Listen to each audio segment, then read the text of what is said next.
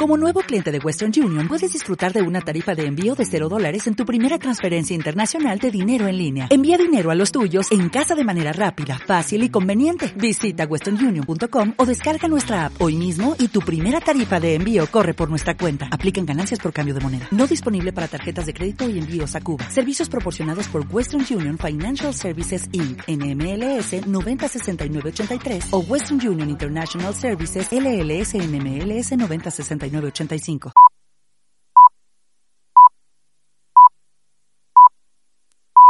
Alt News. Cada día en las emisoras disidentes más escuchadas. Cadena Ibérica. Radio Horta Guinardó en Barcelona. Canal 5 Radio en Cataluña y Radio Universal en Galicia.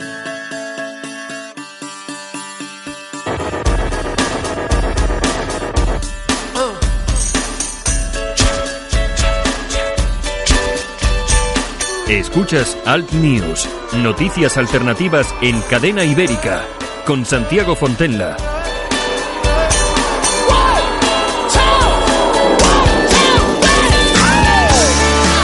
Saludos super cordiales, bienvenidos. 22 de abril del 19, son las 7 de la mañana. Estamos aquí en Al News, cadena ibérica. Transmitimos desde los estudios del País Vasco para toda España, también para Radio Horta Canal 5 Radio y Radio Universal. En Galicia, la temperatura mínima en Lugo, en Galicia, 1 grado y las máximas 24 grados en Badajoz y Santa Cruz de Tenerife. Las portadas de los periódicos traen eh, titulares tan interesantes como estos. En el país, Partido Popular y Ciudadanos se aferran a los debates para una remontada. Más de 200 muertos en varios ataques coordinados en Sri Lanka. Albert Rivera, presidente de Ciudadanos, prefiere un gobierno sin Vox que respete las libertades civiles. El cómico antisistema Zelensky arrasa en las elecciones de Ucrania. En el mundo, los votantes del PSOE rechazan pactar con los independentistas. Santiago Abascal, presidente de Vox, no descarto que el PP se disuelva tras el 28A como la UCD. El Estado pierde ya 438 millones en el plan E de la industria y el terror tiñe de sangre Sri Lanka el domingo de resurrección. Por otro lado, en el diario ABC, el fanático religioso, el fanatismo religioso tiñe de sangre Sri Lanka, más de 200 muertos y medio millar de heridos en una cadena de atentados contra los turistas de hoteles de lujo y los fieles de tres iglesias católicas que celebraban el domingo de resurrección. Y, para acabar, la razón con la división en la derecha da el gobierno a Sánchez, aunque el bloque Partido Popular, Ciudadanos y Vox suma más votos que la izquierda, no lograría la absoluta y el PSOE que ganaría podría reeditar su pacto de la moción de censura. Masacre de cristianos en Sri Lanka, el cómico Zelensky arrasa en las presidenciales.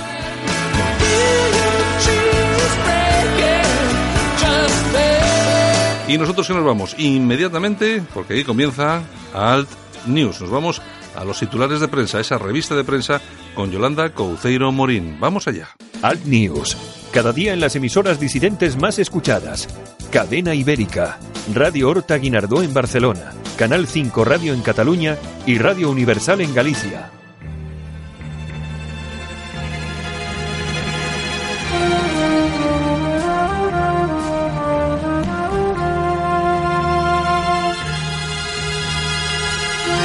Buenos días, Yolanda Cemorín. Parece que son lentos, pero no son tan lentos. No son tan lentos, ¿no? Buenos días, ya casi casi acaba la Semana Santa. Bueno, en Bilbao todavía tenemos fiesta, ¿eh? Sí, sí. You'd be like heaven to touch. I wanna hold you so much. Bueno, cuéntanos algo de esto. Pues hombre, es una de las grandes eh, voces británicas, Engelbert Humperdinck. eh, Y mira que tiene un nombre difícil, ¿eh? Muy difícil. You're just too good to be true. Can't take my eyes off you. Pardon the way that I stare.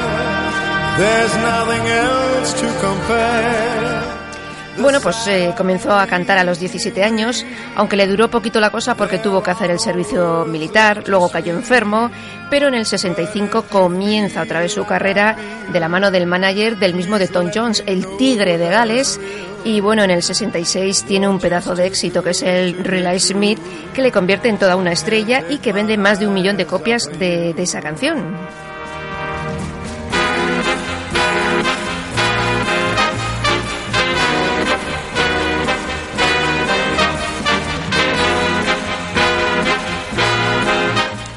Hasta la fecha ha vendido más de 160 millones de discos, no te lo pierdas. O sea, aquí el amigo Angelberg.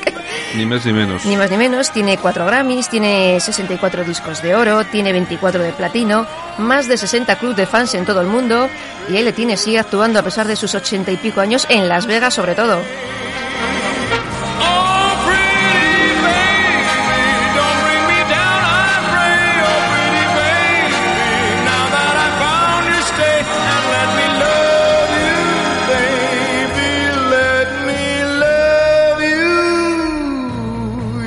Just too good to be true.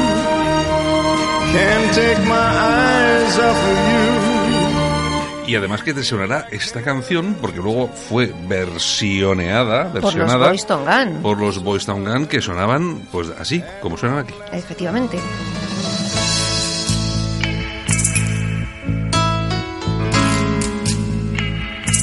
Esto fue un verdadero pelotazo. Súper pelotazo.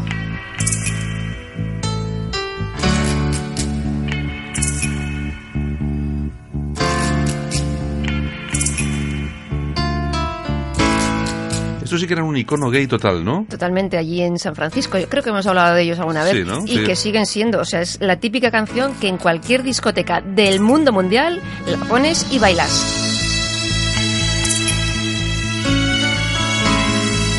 Bueno, pues ya sabemos de dónde viene también la canción de los Boys Town Gun. Exactamente, de, exactamente. Tú ¿Cómo se de De Engelbert. Engelbert Humperdinck. Humperdinck, que, que, que, mira qué nombre. que la voz de este hombre ha sido comparada pues con Frank Sinatra o Bing Crosby, ¿eh? O sea que Sí, bueno, además que era un poco de la época, ¿no? era de la época, era de la época. Era del gremio.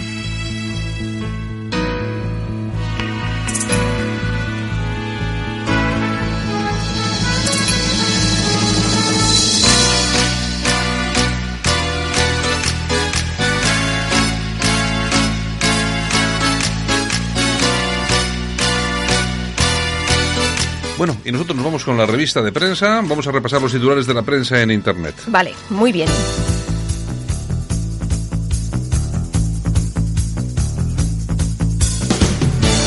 Ahora en Alt News, revista de prensa. Los titulares de los medios alternativos en Internet con Yolanda Couceiro Morín.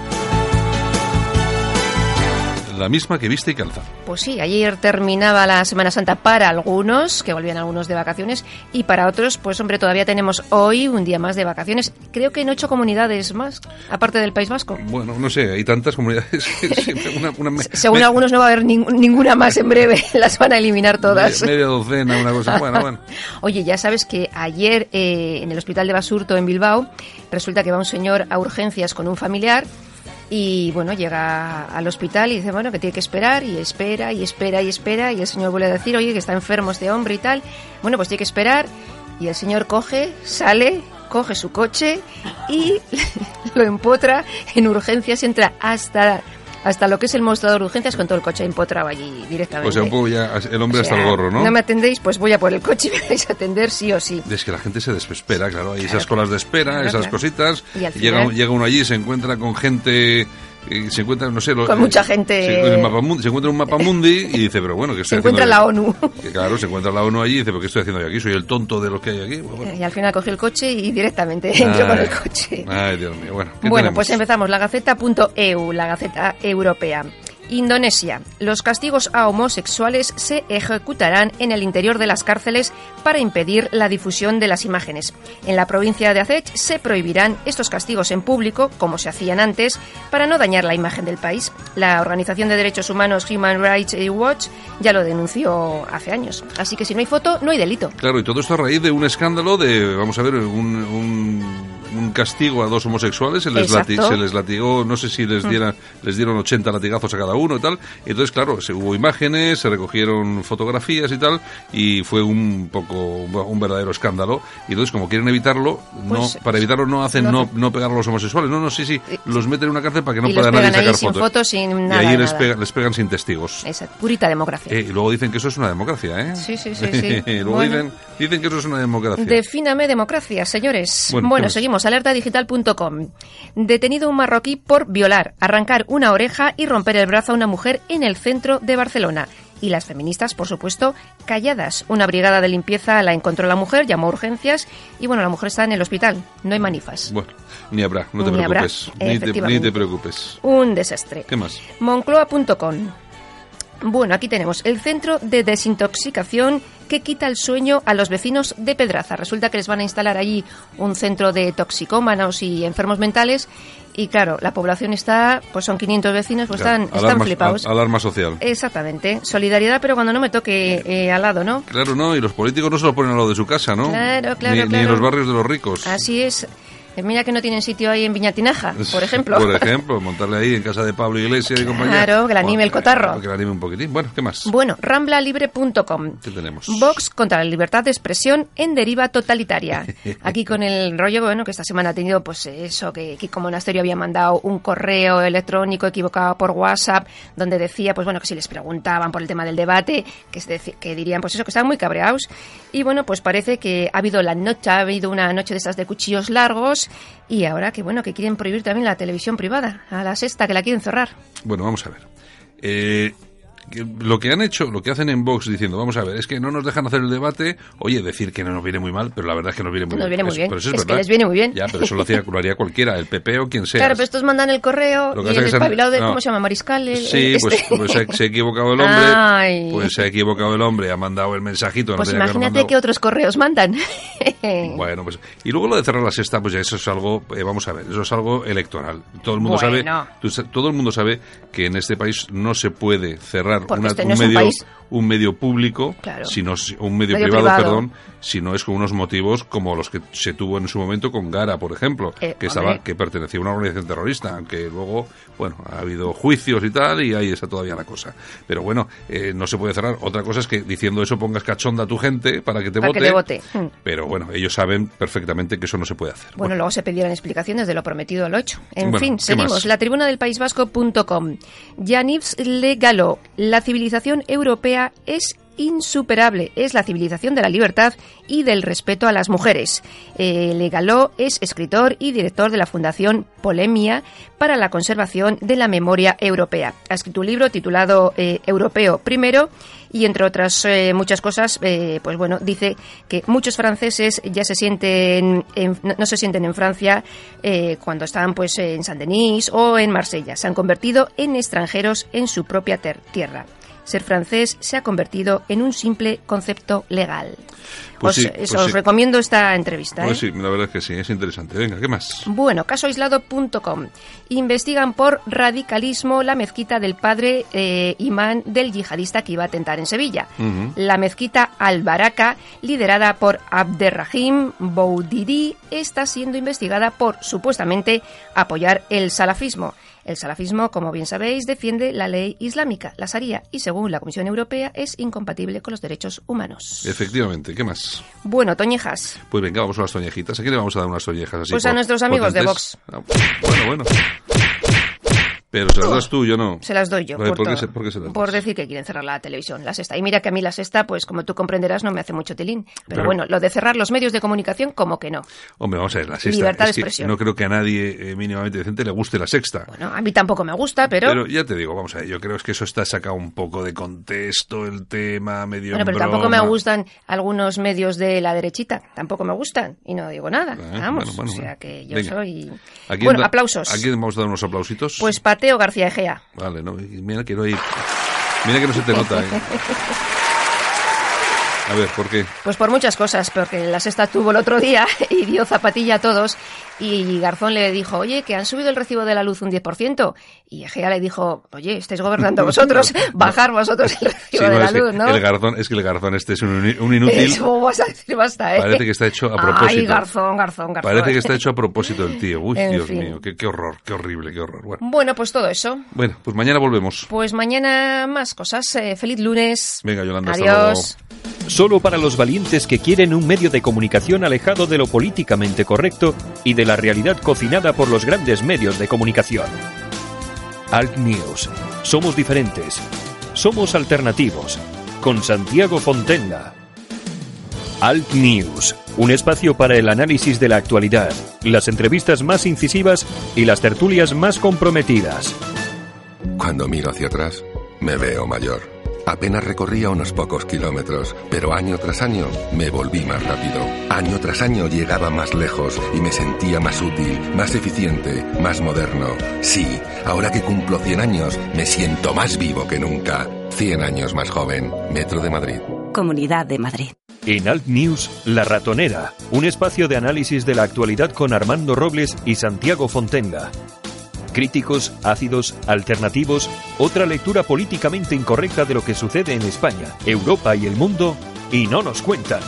En Alt News, las opiniones de los más relevantes protagonistas de la información alternativa. El incendio de Notre Dame no es un hecho aislado, se inscribe en una larga serie de hechos similares, todos provocados, incendios, saqueos, vandalismo, profanaciones de iglesias, cementerios, monumentos y edificios católicos. Ha habido amenazas previas, intentos de atentar contra esa misma catedral, un clima general de acoso y derribo del cristianismo y sus símbolos, una cristianofobia creciente y cada vez más agresiva, un aumento exponencial de las mezquitas y una voluntad proclamada de islamizar Francia y Europa. Y tenemos que pensar que lo que ha ocurrido es un accidente fortuito, es una píldora un tanto difícil de tragar.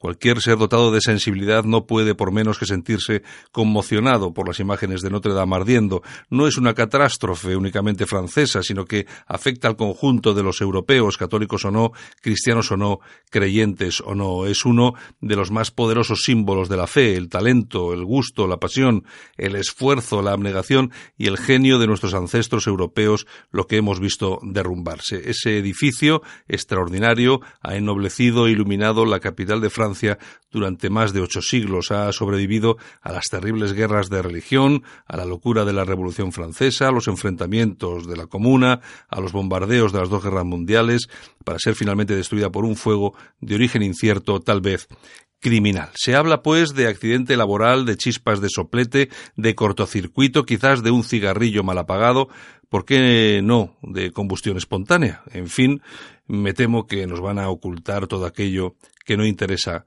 que salga a la luz. Mientras los franceses, como todos los europeos, están aplastados por obsesivas normas de seguridad en el trabajo, en la escuela, en la carretera, en el aire, en el mar, bajo tierra, en los transportes, en los edificios públicos y privados, ¿cómo puede ocurrir una cosa tal en el monumento más visitado de Europa? ¿Cómo es que las infraestructuras del Estado francés no han sido capaces de impedir este desastre y han dado lugar a que el mundo entero asista a este vergonzoso espectáculo de impotencia e imprevisión. Más allá de la emoción y de la legítima cólera ante la incuria de las autoridades, hay que colocar este acontecimiento en un contexto más general. Los días de la Catedral de Notre Dame estaban contados. Los franceses desorientados por las supuestas luces, entre comillas, sacudidos por la revolución y sus consecuencias, víctimas de la crisis modernista de la Iglesia, han desertado de las iglesias, convertidas poco a poco en vestigios, algunas poco más o menos, pues, algo parecido a los museos. La misma Notre Dame, con sus interminables colas de turistas esperando para entrar, ya era poco menos que un parque temático, visita obligada después de la Torre Eiffel y Euro Disney. Sí, la ruina viene después de los vestigios, la dulce Francia, entregada a la invasión migratoria, como gran parte del resto del continente, por un poder que es completamente ajeno a su espíritu, se va a convertir progresivamente, salvo una reacción enérgica, en un país del tercer mundo incapaz de mantener ni siquiera sus carreteras. Los emblemas de una nación reflejan su alma, Francia y con ella otros países de su entorno ha renunciado progresivamente a su civilización tradicional y cristiana para dejar paso a la ideología democrática y cosmopolita, incapaz de tales construcciones e indigna de cobijarlas. El régimen republicano, profundamente masónico, antifrancés y antieuropeo, es también visceralmente anticristiano, aunque se guarde de manifestarlo abiertamente cuando no le conviene. Notre Dame tal cual era hasta hace pocos días, desentonaría en la Francia de mañana, que ya se avizora sangrienta, inhumana y degenerada. Tal vez por eso había que empezar por modificar su perfil, alterar su fisonomía. Ya se habla, y no era de extrañar, de reconstruir algo distinto al original. Es un primer paso. Notre Dame es un obstáculo a la negación de la historia y la identidad de Francia y a través de ella de la cultura europea. Al admirar la imponente majestuosidad de sus viejas piedras, no podemos dejar de pensar en los que la edificación pacientemente a lo largo de décadas y generaciones, y que no eran inmigrantes, ni refugiados, ni musulmanes, y a su objetivo, el amor y la gloria de Dios. Su destrucción y su anunciada transformación es una bendición para el proyecto de las élites de sociedad inclusiva, diversa, tolerante, abierta y plural. A partir de ahora, la próxima lucha de los patriotas será impedir que las autoridades transformen ese faro de la civilización europea, que tiene una de sus bases fundamentales en el cristianismo, en algo distinto, feo, grotesco, esotérico. Hay que reconstruir el edificio tal cual era para que vuelva a ser lo que siempre fue, un magnífico reflejo del espíritu francés y europeo y por lo tanto cristiano restaurado. El terrible espectáculo de la catedral devastada en el primer día de Semana Santa debería traer nuestra mirada sobre el estado no menos horrible de Francia y de Europa, de sus pueblos indiferentes a las cosas importantes, pueblos en vías de sustitución, de desaparición, abocados a un final indigno y miserable después de tanta gloria y grandeza. La Catedral de Notre Dame, ardiendo en la Francia actual, es más que una desgracia histórica de una gran tristeza, es algo metafórico, simbólico, profundamente significativo, es un mensaje, es una señal, es una advertencia, locos de aquellos que no quieran verlo así. Tal vez por eso la providencia ha permitido este siniestro, un castigo a modo de último aviso. En Alt News, las opiniones de los más relevantes protagonistas de la información alternativa.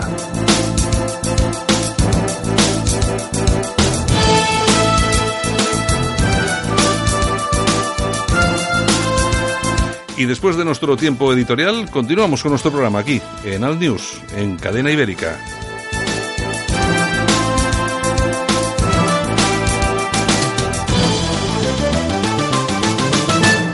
Bueno, pues nos vamos como cada mañana hasta Málaga. Ahí está nuestro amigo Armando Robles, director de alertadigital.com. Armando, buenos días. Buenos días, Santiago, ¿qué tal? Bueno, ¿qué tal la Semana Santa? Pues bien, solamente el jueves hubo, el jueves hubo, cayó algo de lluvia, denunció sobre todo el acto del traslado de la Legión en la Plaza de Santo Domingo, pero por lo demás pues se cubrieron la expectativa, mucha gente, eh, mucho fervor eh, católico, gran, gran belleza artística de todas las cofradías y bueno, y expectación en todo lo alto que creo que se ha, se ha visto cumplida ampliamente. La verdad es que han sido unos días también un tanto raros para Málaga, porque hay que recordar que el miércoles falleció Manolo Alcántara, un mm. periodista un tío muy querido en la en toda en toda la ciudad, muy ligado a Málaga durante toda su vida y la verdad es que eso, la muerte de Alcántara pesó como una losa sobre el ánimo de, la gente, por lo menos en el mío a nivel particular, tuve el privilegio de conocerlo, no es que me uniera una gran relación con él, pero sí tuve la oportunidad de conocerlo, de tratarlo y bueno, y qué voy a decir de Manolo Alcántara, una de las escasas referencias que nos quedaban en el ámbito del periodismo literario. Mm, efectivamente, efectivamente. Bueno, pues si te parece, vamos con la actualidad, Armando, eh, sobre todo que en esta ocasión pasa por, por Sri Lanka y por... El antiguo, el antiguo Colombo, el antiguo Colombo. Exacto, y ahí está, hemos tenido esa batería de atentados eh, de momento, pero seguramente que estas cifras aumentarán. Estamos hablando de 207 muertos. Lo que 207 muertos alguna información apunta a 208 pero vamos en cualquier caso una auténtica lo que, lo que no sabemos lo que no sabemos Armando es exactamente quién ha sido el autor de los atentados aunque nos imaginamos no, los de la religión de la paz quedan descartados. ¿eh? Los de la religión de la paz son incapaces de perpetrar este tipo de atentados. Ellos abogan por la unión interconfesional entre todas las religiones. El multiculturalismo. de virtudes que solo predican el amor, la paz y cualquier cosa que nos que nos iguale espiritualmente. Es escandaloso lo que está ocurriendo, pero vamos, ya no nos sorprende en absoluto. Y tan grave es el atentado, Santiago, como la falta de reacciones por parte de la comunidad internacional, por parte de la opinión pública europea. El atentado ha pasado desapercibido y es curioso porque además contrasta esto con estas jornadas de fervor que se han vivido en Málaga y en otras localidades española donde uno ingenuamente puede llegar a la conclusión de que efectivamente hay una eclosión del fervor católico y de la fe católica en miles de personas que no han podido acabar con ella, Pero luego ocurren este tipo de, de actos y vemos cómo esa misma comunidad que se moviliza detrás de sus vírgenes, detrás de sus cristos, que lleva el fervor a su máxima expresión, luego es incapaz de mostrar ese, ese mínimo de compromiso con nuestros hermanos en la fe que están siendo literalmente masacrados en países de confesión islámica. Lamentablemente este tipo de sucesos ya han dejado de tener algún tipo de repercusión en la comunidad internacional, no conmueve las conciencias ni mueve a la indignación de la comunidad cristiana, si es que queda todavía comunidad cristiana en el mundo digna, digna de, de ese hombre. Y, y, bueno, ¿y qué podemos reprocharle a la gente de pie si vemos como el propio Papa Francisco dice estar apenado por las víctimas de los salvajes atentados terroristas en el eh, Sri Lanka, pero Santiago no ha pronunciado una sola palabra de condena contra sus autores, que desde primera hora se sabía que eran que eran islamistas, es decir, que nada nada nuevo, es una situación absolutamente desconcertante que por desgracia no es sino el síntoma de, de la decadencia de una civilización y de unas creencias que durante dos mil años pues han estado arrojando luz a, lo que conocemos como, como Occidente y ha sido la base y el fundamento de todo lo grande que se ha construido a lo largo de estos siglos en nombre precisamente de la paz, de la solidaridad, del progreso y de la dignidad humana. Está absolutamente, absolutamente claro. Sí que es cierto que las palabras del Papa han sido bastante no sé, no sé exactamente cómo definirlas, pero suavecitas, suavecitas. Ya podía haber dicho alguna cosa más que lo hubieran agradecido los católicos, que son esos católicos precisamente los que están abandonando las iglesias, las están dejando vacías, pero no porque eh, ocurra nada especial, sino porque el católico el, el que verdaderamente siente la fe, y etcétera, etcétera, etcétera, pues se siente ahora mismo abandonado por esa cúpula de la iglesia. Quien vacía las iglesias no son los terroristas, no, no son ese tipo, o sea, son la, la propia cúpula de la iglesia. Desde que el Papa Benedicto XVI fue obligado por parte, por una parte también de la curia católica, a retractarse por sus palabras llenas de sabiduría y de veracidad en la Universidad de Ratibona, ¿te acuerdo? Pues la Iglesia Católica encabezada por Francisco está llevando un errático rumbo que, que está causando desconcierto y desazón en la comunidad cristiana. Y es curioso que cuando tanto se nos invoca a la necesidad de que la Iglesia se moderniza, pues en contra de este criterio tenemos que decir que desde el Concilio Vaticano II la Iglesia Católica, Apostólica Romana no ha hecho sino modernizarse, modernizarse en todos los ámbitos. Es decir, hubiera sido impensable o sería impensable que muchas mujeres pudiesen haber asistido a misa hace 60 o 70 años con los atavíos con los que hoy acuden, por ejemplo, en pleno verano, donde parece muchas veces estás en un chiringuito de la Costa del Sol dentro de una iglesia. Pues bien, pues hay que decirlo sin cierto dolor que esta modernización absoluta por parte de la Iglesia ha coincidido con un decaimiento en el número en el número de fieles, con un vaciamiento de los seminarios y en definitiva con una situación de flagrante crisis espiritual que por desgracia eh, afecta a todos los países occidentales. Es decir, que cuando la Iglesia no estaba tan modernizada, según el criterio de estos modernos teólogos, pues era la época en que las iglesias se llenaban, donde había fe, donde los seminarios estaban desbordados de aspirantes al sacerdote y en definitiva donde la verdad revelada por Cristo tenía una implantación real y efectiva en todos los ámbitos de la sociedad. El cristianismo ha sido reducido en Occidente pues un ámbito muy privado y bastante y bastante reducido y esto por desgracia nos hace presagiar que tal vez estemos asistiendo a los últimos tumbos de una religión y de una forma civilizadora de vida que, insisto, nos ha, nos ha arrojado la, las mejores luces a Occidente en nombre de la dignidad, en nombre del progreso y en nombre de todo lo ponderable, lo que puede ponderar la actividad humana. Y fíjate de lo que estaríamos hablando si el atentado de Sevilla hubiera tenido éxito, porque claro, esto ocurrido en Sri Lanka podría haber pasado eh, estos últimos días en España y la verdad es que, bueno, ha pasado, hombre, sí que se ha informado sobre el asunto, pero algunos medios, pues bueno, lo han, lo han lanzado a segunda, a segunda fila de sus informaciones y que me ha parecido absolutamente extraño, sobre todo el caso del mundo y el país, que prácticamente lo han solapado. pero, tú, pero, tú, pero tú fíjate de lo que estaríamos hablando si esta gente se hace explotar ahí en medio de una procesión, no solamente por el hecho de la explosión en sí, que hubiera sido gravísimo, sino por la estampida que se podía haber formado después, que seguramente hubiera causado muchos más muertos que la propia explosión. Pues si ese atentado se hubiera llevado a cabo, es como si lo estuviera viendo Santiago. Habría habido un fulgor emocional muy propio de, tras este tipo de, de incidentes. La, algunas de las plazas más emblemáticas de Sevilla se habrían llenado de velitas y de ositos peluches y demás. La emoción hubiera durado 48 o 72 horas. Habría habido apelaciones continuas por parte de los políticos y de los medios progresistas para que no demonicemos a Vilán y para que reduzcamos el suceso en un ámbito absolutamente marginal que en modo alguno representa la voluntad mayoritaria de los musulmanes y estoy seguro de lo que al cabo de 72 horas pues los sevillanos hubieran proseguido con su actividad habitual y a estas horas estarían más preocupados del resultado futbolístico de ayer, de su Betis o del Sevilla, que del propio suceso. Ya te digo, seguramente que sería así, porque así ha ocurrido en otras ocasiones, no es porque nos lo estemos inventando, es que ha sido así. Bueno, en fin, menos mal, por lo menos eh, nos ¿Tú hemos... Ya has, visto, ya has visto cómo ha reaccionado, de qué forma más vil ha reaccionado la comunidad cristiana de París ante el incendio de uno de los templos más emblemáticos de la cristiandad. No se hacen preguntas, nadie pregunta nada ante las muchas dudas que ha dejado este suceso y esto es una constante de la población occidental. No quieren conocer, no quieren saber Santiago para no tener que comprometerse en este sentido les resulta mucho más cómodo y llevadero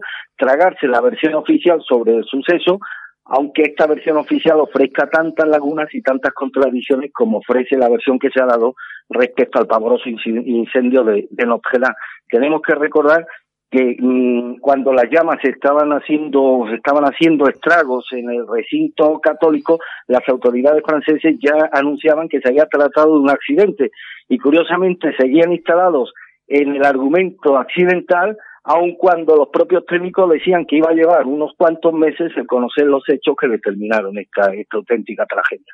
Y bueno, fíjate que ya están anunciando en esa reforma de Notre Dame, pero claro, eh, quieren hacer algo absolutamente diferente a lo que hasta ahora claro. era Notre Dame. Ya están hablando de hacer un espacio inclusivo, etcétera, etcétera, etcétera. Yo no quiero ni pensar lo que van a hacer, lo que van a hacer con, con este, con esta, con esta catedral. Tú fíjate que incluso hasta los mm, titulares, en este caso el diario El Mundo, que habla de los secretos de la aguja caída de Notre Dame, sí, sí, de, la, sí, de la aguja masona, ¿eh? Fíjate, habla, habla incluso de masones esto ya es una cosa un poco que se nos escapa. En fin, bueno. Yo ya desde que leí al Cardenal Burke, que te suena, ¿no? Santiago, sí. el Cardenal Burke, uno de las voces críticas sí. de la Iglesia, de los que vienen denunciando esta deriva de la Iglesia, sí. la que denunciamos nosotros desde hace ya bastante tiempo, eh, revelar que en la capilla Sistina del Vaticano se han practicado misas negras después de escucharle esto al Cardenal Burke. Mi capacidad de asombro ya, como puede entender, quedó... Que, que, que, es mi capacidad de asombro ya no existe, así que ya me lo puedo creer. Todo. Es increíble. Bueno, oye, eh, actualidad nacional. Eh, no sé si viste mm, a Teodoro García Egea el otro día en la sexta, en ese debate a seis. Que, en el que se enfrentaron, pues eso, por parte de, pues bueno, ahí estaba Rufia. Sí, sí, lo, vi, lo, vi, lo, vi, el pasado sábado, creo que fue el sábado bueno, en la sexta. Bueno, yo, creo, yo creo que, yo creo que hubo un momento estelar que, que es este, Armando, vamos a, vamos a escucharlo. Que además yo te he traído hoy algo para ti. Hay algo que garantiza que tú puedas decir esto que estás diciendo en España hoy, con 40 años de democracia. Hay algo que nos une a todos y hay algo que es el marco común de convivencia que entre todos hemos elegido. Y ni tú, ni algunos como tú, pueden cambiarlo, ni siquiera con otro partido hermano, como yo en Cataluña. Y eso es nuestra bandera. Ah. Y yo te quiero hacer entrega hoy, Gabriel, de una bandera de España, que aunque tú no lo quieras, es lo que garantiza que tú puedas expresarte libremente, aunque no nos guste al resto lo que opinas. Por eso te quiero hacer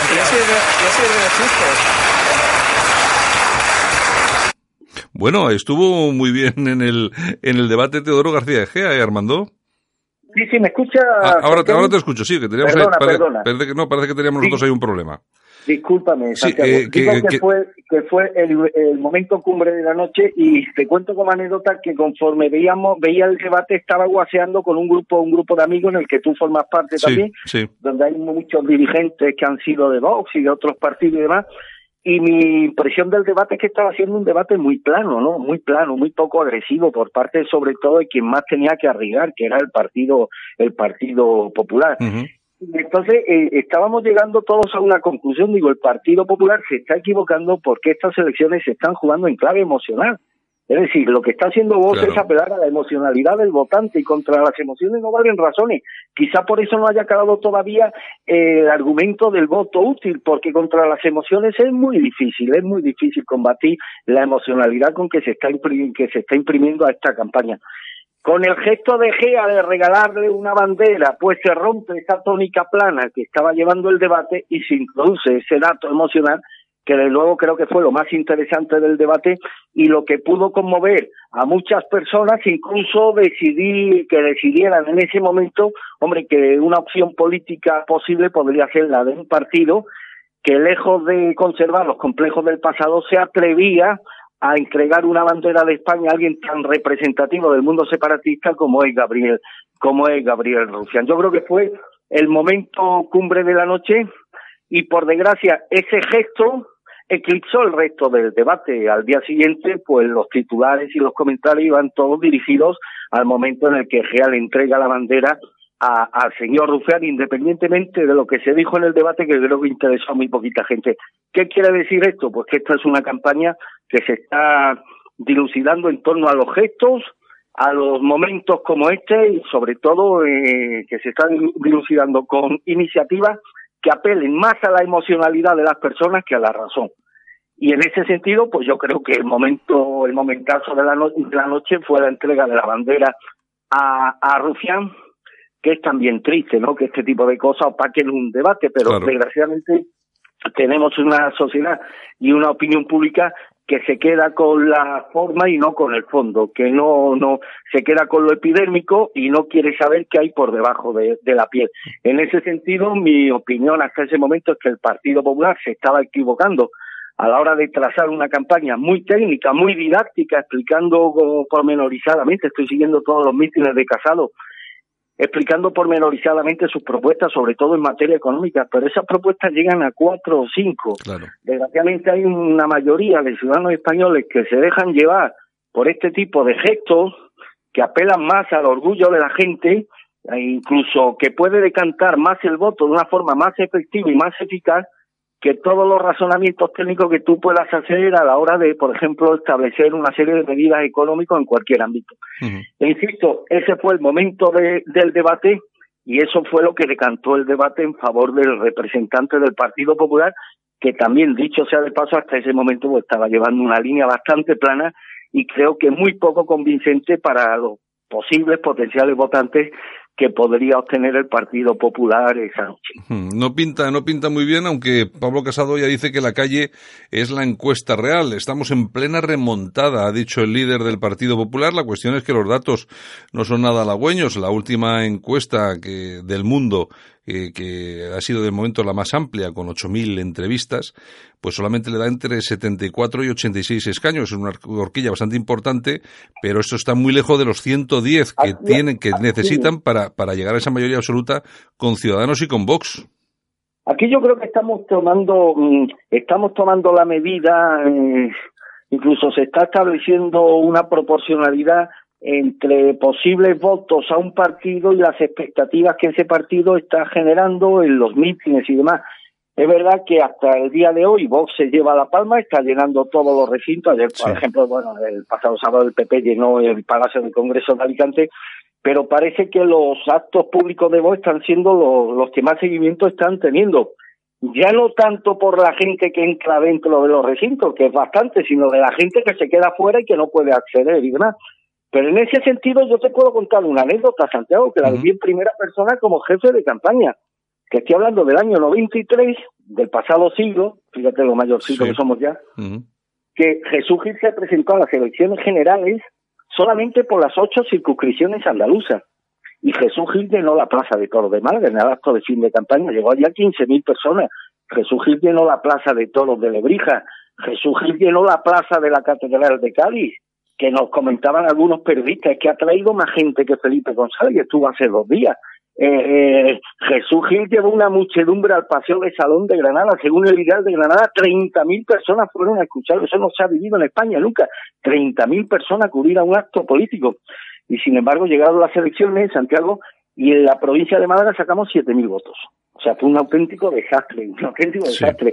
El mismo partido que unos días, o sea, sacamos de 7.000 votos el domingo y el viernes anterior, es decir, dos días antes, pues ese mismo partido fue capaz de llenar la plaza de toros de la Malagueta con 15.000 personas.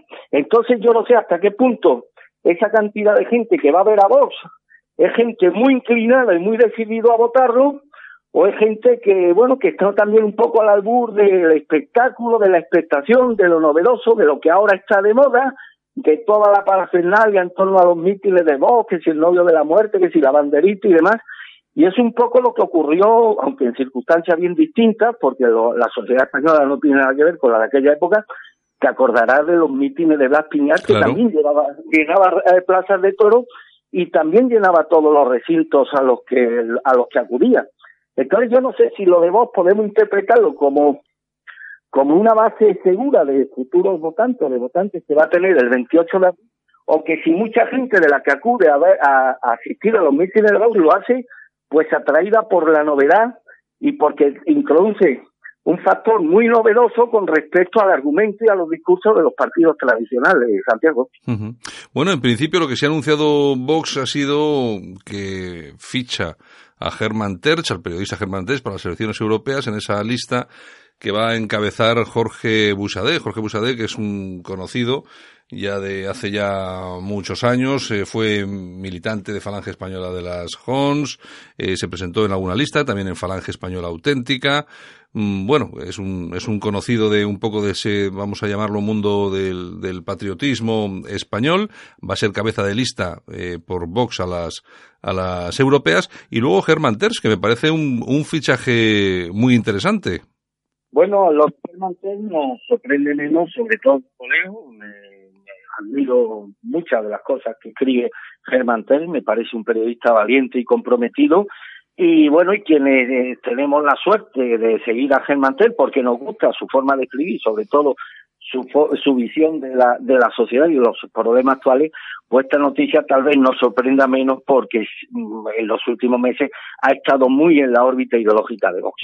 Sí, de todos modos sí que es una persona que conoce muy bien Europa, ha, entrevistado a todos los líderes europeos que ahora mismo están eh, en la cresta de la ola y bueno, yo creo que yo creo que fíjate está ahí porque ahí tiene que alguien tiene que haber alguien de peso que pueda encauzar lo que tiene que suceder el día después de las elecciones europeas, que Vox tiene que decidir en qué en qué grupo en qué grupo va a estar o si, como ha dicho Santiago Pascal, igual se quedan solos, cosa que no va a suceder porque quedarse solos eh, sería prácticamente un suicidio a la europea. Yo me imagino que Hermann Terch es el que ahí va, va a tener eh, la responsabilidad de negociar y yo creo que al final van a intentar ir hacia posiciones más o menos, entre comillas, ¿eh? moderadas, que yo creo que todas son moderadas, pero yo creo que al final no van a ir, esta gente no va a ir con, con Marine Le Pen y Salvini, yo creo que no se van a meter en esa jugada. No, no, no, porque insisto, salvo en los asuntos concernientes a la inmigración, la, la visión que tiene Marine Le Pen sobre asuntos que execran, por ejemplo, a los dirigentes de Vox, al menos en teoría, como es el homosexismo, la ideología de género, que Marine Le Pen la apoya abiertamente, yo creo que hay puntos de, de fricción muy importantes entre ambas, entre ambas formaciones que el único punto de acuerdo que puede que pueden tener es el concerniente al tema migratorio, pero creo que lo demás el partido de Marine Le Pen en cuestiones relacionadas con la moral pública estaría mucho más cerca de Ciudadanos, por ejemplo, que del partido Vox en España. Mm, ya te digo. Bueno, oye, y lo que ha ocurrido en, en Sevilla, han quemado un muñeco de Puigdemont, en un pueblo que se llama Coripe, creo que se llama. Bueno, y el primero en saltar con todo esto ha sido Torra, que ha denunciado. Pues me a, porque cuando me ha llamado un amigo, me han dicho, han quemado a Puigdemont, coño, y me lo he creído en, su y me he llevado un alegrón. No he visto que era un muñeco, y la decepción así, no, no, te lo digo de verdad, y mi oye, así. Oye, pero tú mira... Te estoy diciendo lo que sentí en ese momento, ¿eh? los sentimientos son libres, y esto no es como un ordenador que tú lo puedas programar. Oye, y soy tan sincero y respeto tanto a los oyentes de la NIU que hasta revelo mis sentimientos aun cuando soy consciente de que no son políticamente correctos. Me llamó un amigo y literalmente me dijo, han quemado a Puigdemont. Y me di un alegrón. Enseguida empecé a escarbar en internet y yo que no, que desgraciadamente había sido un, muñeco. Mi gozo en un pozo, Santiago. Bueno, oye, pues, pero la cuestión, a mí lo que, lo que me llama poderosamente la atención es que Torra eh. va a denunciar la quema del muñeco, ha dicho que es asco extremo. Oye, cuando queman la del Rey y la del eh, Albert Rivera, Rimadas, eh, o yo qué sé, o la de Santi Abascal o lo que sea, no le da asco de ningún tipo al tío, ¿eh?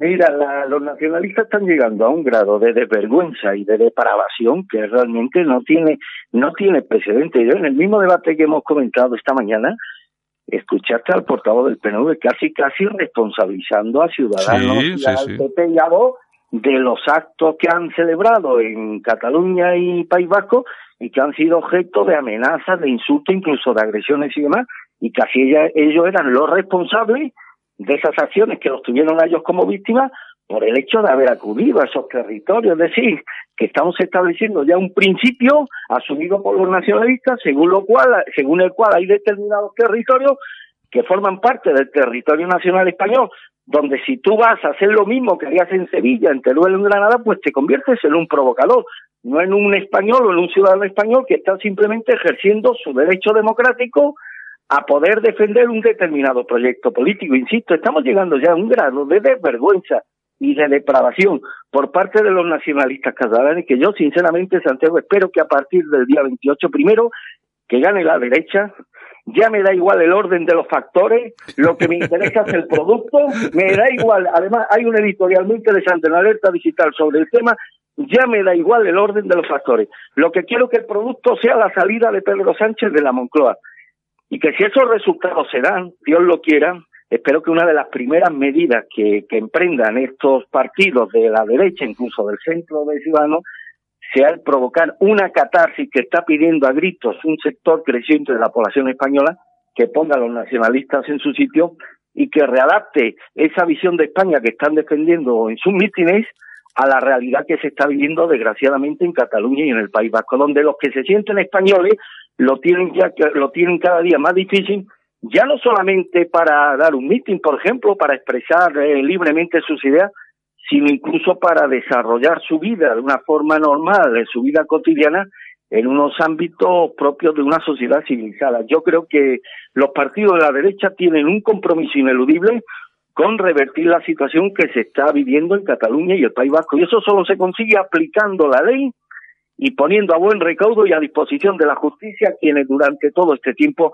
no hacen otra cosa que quebrantarla. Desde el señor eh, hasta los dirigentes nacionalistas vascos. Está absolutamente claro. Ya veremos a ver qué es lo que pasa. Bueno, y a ver qué es lo que pasa este mañana con el debate a cuatro. Es una pena que no esté eh, Santi Abascal porque daría una visión global exactamente de lo que tenemos entre manos para esta para estos comicios. Y lo que pasa eh, es que este país funciona así. Yo por las anteriores elecciones tuvimos a nuestros amigos entre comillas de Podemos y no hubo ningún problema. Aquí no protestó absolutamente nadie y en esta ocasión yo no entiendo por qué no puede estar Abascal cuando todo el mundo sabe que la perspectiva de voto, las encuestas, es mucho más importante incluso que la que tenía eh, Podemos en aquel momento.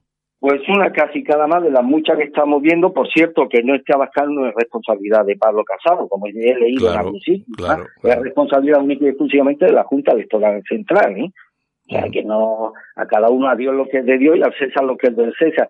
Pues, hombre, nos priva de, de, de bueno, pues de, del derecho que tienen los ciudadanos de escuchar al representante de un partido que con toda probabilidad y lejos de cualquier átomo de duda va a estar representado en el Parlamento español y además con una amplia y vastísima representación. Nos priva de la oportunidad de conocer sus propuestas y yo no sé si esto al final, el que no acuda a Vox, que a mí me hubiera encantado, pues no sé si esto al final, estas cosas no, se saben nada, se, se, se saben luego a posteriori si puede perjudicar más o menos a Pedro Sánchez o a Pablo Casado, esto nunca, esto nunca se sabrá, pero desde luego que me parece una auténtica casicada, sobre todo porque hay precedentes de partidos que sin tener representación parlamentaria, como fue el caso de Podemos y de Ciudadanos, sí acudieron a, debate, a debates electorales en televisiones nacionales sí me parece una auténtica casicada que se prive a los ciudadanos españoles, porque esto supongo yo que se hace para los ciudadanos españoles, no se hace para los políticos, que le priven del derecho de escuchar una de las voces que con toda probabilidad, o sea, que con, con total certeza va a estar representada en el Parlamento español y además con una con una buena representación y una perfil, una casicada, una más de esta Junta Electoral Central absolutamente anquilosada, absolutamente arbitraria y que muchas veces responde más a los intereses electorales de un determinado partido que al objetivo de servir recti eficazmente a todas las formaciones que concurren en igualdad o en supuesta igualdad de condiciones a esto sí a cualquier a cualquier comicio democrático. Bueno, pues ya veremos a ver qué es lo que qué es lo que ocurre en, ese debate. Lógicamente nosotros lo, lo, seguiremos y lo comentaremos a ver qué es lo que pasa. Oye, lo que sí espero que alguien del PT, que seguro que nos están escuchando, y de Ciudadanos, hombre, espero que ni Pablo Casado ni Albert Rivera cometan el error que le vendría muy bien a la izquierda de convertir el debate en un rifirrafe entre ambas formaciones. Hay un objetivo común y un destinatario que tiene que, estar, que ser claro, que es el gobierno socialista representado en el debate por la figura de, de Pedro Sánchez. Y desarmar intelectual, ideológica y políticamente a Pedro Sánchez yo creo que tiene que ser uno de los objetivos de Pablo Casado en el debate de, de esta noche y sobre todo esta pregunta que ya se está convirtiendo en recurrente, pero que creo que es absolutamente necesaria para que la opinión pública empiece a percibir o siga percibiendo hasta qué punto los socialistas están dispuestos a hipotecar el futuro de la nación española con tal de que Pedro Sánchez continúe cuatro años en la Moncloa. Y esta pregunta no es otra que urgirle al presidente del gobierno si va a indultar a los golpistas catalanes y, y, y, y, no deja y no y que esta cuestión esté latente durante todo el debate. Preguntarle una y otra vez al señor Pedro Sánchez que se pronuncie sobre su intención o no de indultar a los golpistas catalanes. Yo creo que esta es una cuestión clave para que la gente empiece a percibir hasta qué punto su voto el próximo domingo, día 28, puede condicionar el futuro de España dependiendo si vota una opción o vota otra. Está claro. Bueno, Armando,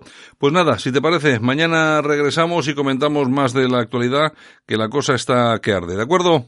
Pues con todo el interés del mundo estaremos mañana o a tu entera disposición. Un abrazo muy fuerte, Santiago. Un abrazo, hasta luego. En Alt News, La Ratonera, un espacio de análisis de la actualidad con Armando Robles y Santiago Fontenga. Críticos, ácidos, alternativos, otra lectura políticamente incorrecta de lo que sucede en España, Europa y el mundo, y no nos cuentan. Si le cuesta trabajo empezar el día, el aseo diario le supone un esfuerzo, le da miedo salir solo de casa, en San Camilo Ayuda a Domicilio le prestamos la ayuda que necesita. No deseche la idea sin conocer nuestros precios. Consúltelos en sancamilo.info y a través del teléfono 911-697-999. 911-697-999. Todo nuestro personal está capacitado y asegurado según legislación vigente. San Camilo ayuda a domicilio. Llame y déjenos echar una mano.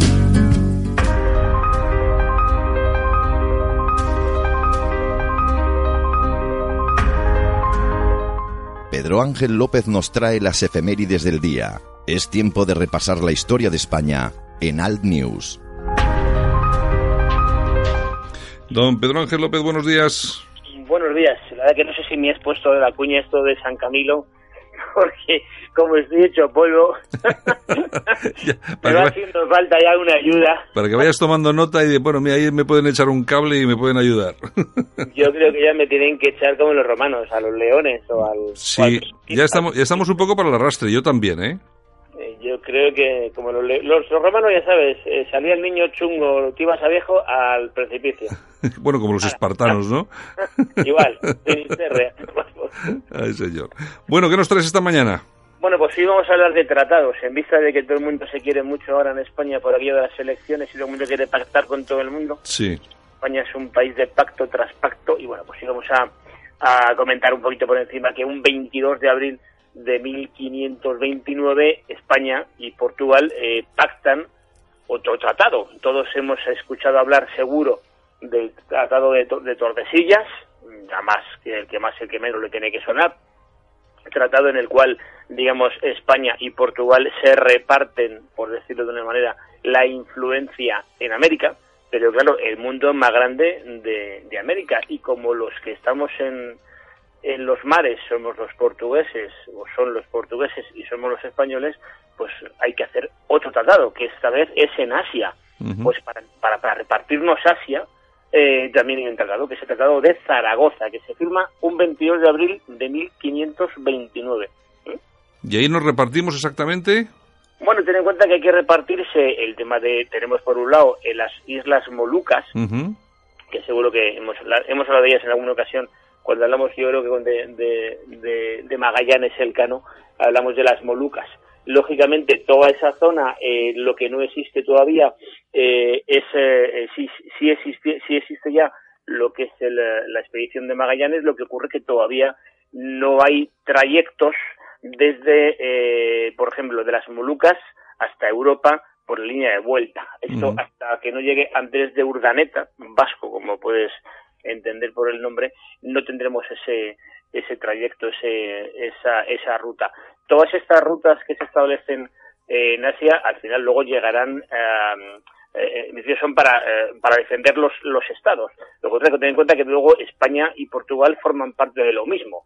Eh, después dejarán de formar parte de lo mismo. Recordemos cuando llegue Felipe V, llegamos en alguna ocasión, ahí nos equivocamos y, y dejamos el reino de Portugal fuera de, del Imperio Español. En fin, siempre hay que pactar. Y una cosa muy importante, porque ese pacto del Tratado de Zaragoza eh, con Portugal, pues hombre, porque a Carlos I lo que le interesa es eh, tener eh, suficiente capacidad militar para defender lo que es el lo que es el imperio en Europa, lo que es el centro Europa. Si empezamos también a pegarnos de tiros con los portugueses fuera de, de, de, lo que es Europa, lo hacemos en, en América, lo hacemos en Asia, pues al final pasa lo que le pasó al Imperio Español, que es que no da tiempo, no tenemos tantos medios, tanta gente y tanto dinero para mantener todo lo que manteníamos. Mm, en esa época, imagínate, hay que mantener el camino español. Tú sabes la cantidad de dinero, dinero y personal que, que se echaba en el camino español. Inmenso Luego tienes que mantener todo el tema de, la, de lo que es América y, por supuesto, Asia. Eso es un pastizal en dinerito y es, por supuesto, mucha gente. Así que no sé cómo nos ha dado tiempo los españoles a matar a tanta gente en el mundo, teniendo, macho, esta gente así. No sé, no, no, lo pillo. Sí, no, no, es, parece un poco complicado. Parece un poco sí, complicado. un, día, un día de estos que dedicamos al tema histórico en plan largo, vamos a hablar de, de leyenda negra Sí. y vamos a hablar, pero en este caso no comentarios como el que acabo de hacer yo, sino con datos. Ujú. ¿Qué población había en España en el año 1550? ¿Qué población había en América? Eh, ¿Cuánto dinero se trajo? ¿Cuánto no se trajo? Todo eso lo vamos a hablar con cifras y vamos a, a, a, a desarmar eh, una parte de esa leyenda negra con cifras reales, Que está claro y además se puede hacer tranquilamente. Tampoco es que Sí, sea. porque hay una cosa muy clara en, en España, eh, alguno me va a decir que soy un tal, eh, los funcionarios llevan mucho tiempo y los funcionarios apuntan todo. Entonces, todo en España, eh, todo lo que llevaban los barcos, cuántos iban, cuánto dinero iba, en los barcos incluso, en- tenemos los datos, si salía un barco de Cádiz a, a, a- Nueva España, eh, el eh, tenemos un registro de la gente que iba en ese barco, cuántos eran militares, cuántos civiles, cuántos estaban casados, sin casar, el dinero que iba en el barco, cuánto dinero era del Estado español, vamos, mejor del rey, cuánto dinero era del rey, cuánto dinero era de los privados, cuánto era de los de la soldada, es decir, todo eso está apuntado. Entonces, igual que eso que te digo, está por supuesto todo el tema, toda la gente que marchó allí, cuántos fueron hombres, cuántos fueron mujeres, y nos vamos a sorprender que es imposible que unos cuantos miles de tíos maten millones de personas. Vamos, habríamos mandado a Schwarzenegger, mm, gente de este, de este pelo, armados hasta los dientes. y con la única misión de no dormir, solo matar indios. Solo matar, para dar abasto. O sea, es que si no era imposible. Pues, Imposible, eso es imposible, eso es imposible, eso, no sé, vamos, eh, bueno, imposible. pues lo tenemos, lo tenemos ahí pendiente para, hacerlo. Otegui, esto ni Otegui. Ni, O- ni Otegui es capaz de hacerlo. Oye, pues que lo tenemos ahí pendiente y lo tenemos que hacer porque sí que puedes quedar una cosa interesante. Eh, Así es, así va a ser.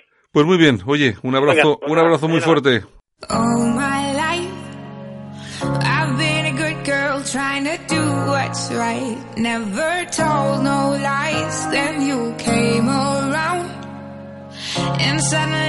what's. Y hasta aquí hemos llegado el día de hoy, fiesta todavía en algunos en algunas comunidades en España, en otras no. Bueno, eh, nosotros aquí estamos en la radio, por supuesto, como cada día. Mañana regresamos con más información, más opinión, por supuesto, siempre independiente. No, no estamos sujetos a absolutamente ningún dictado y precisamente eso es lo que nos convierte en, no sé, un programa de radio, un espacio que puede ser atractivo para muchas personas. Muchas gracias por escucharnos.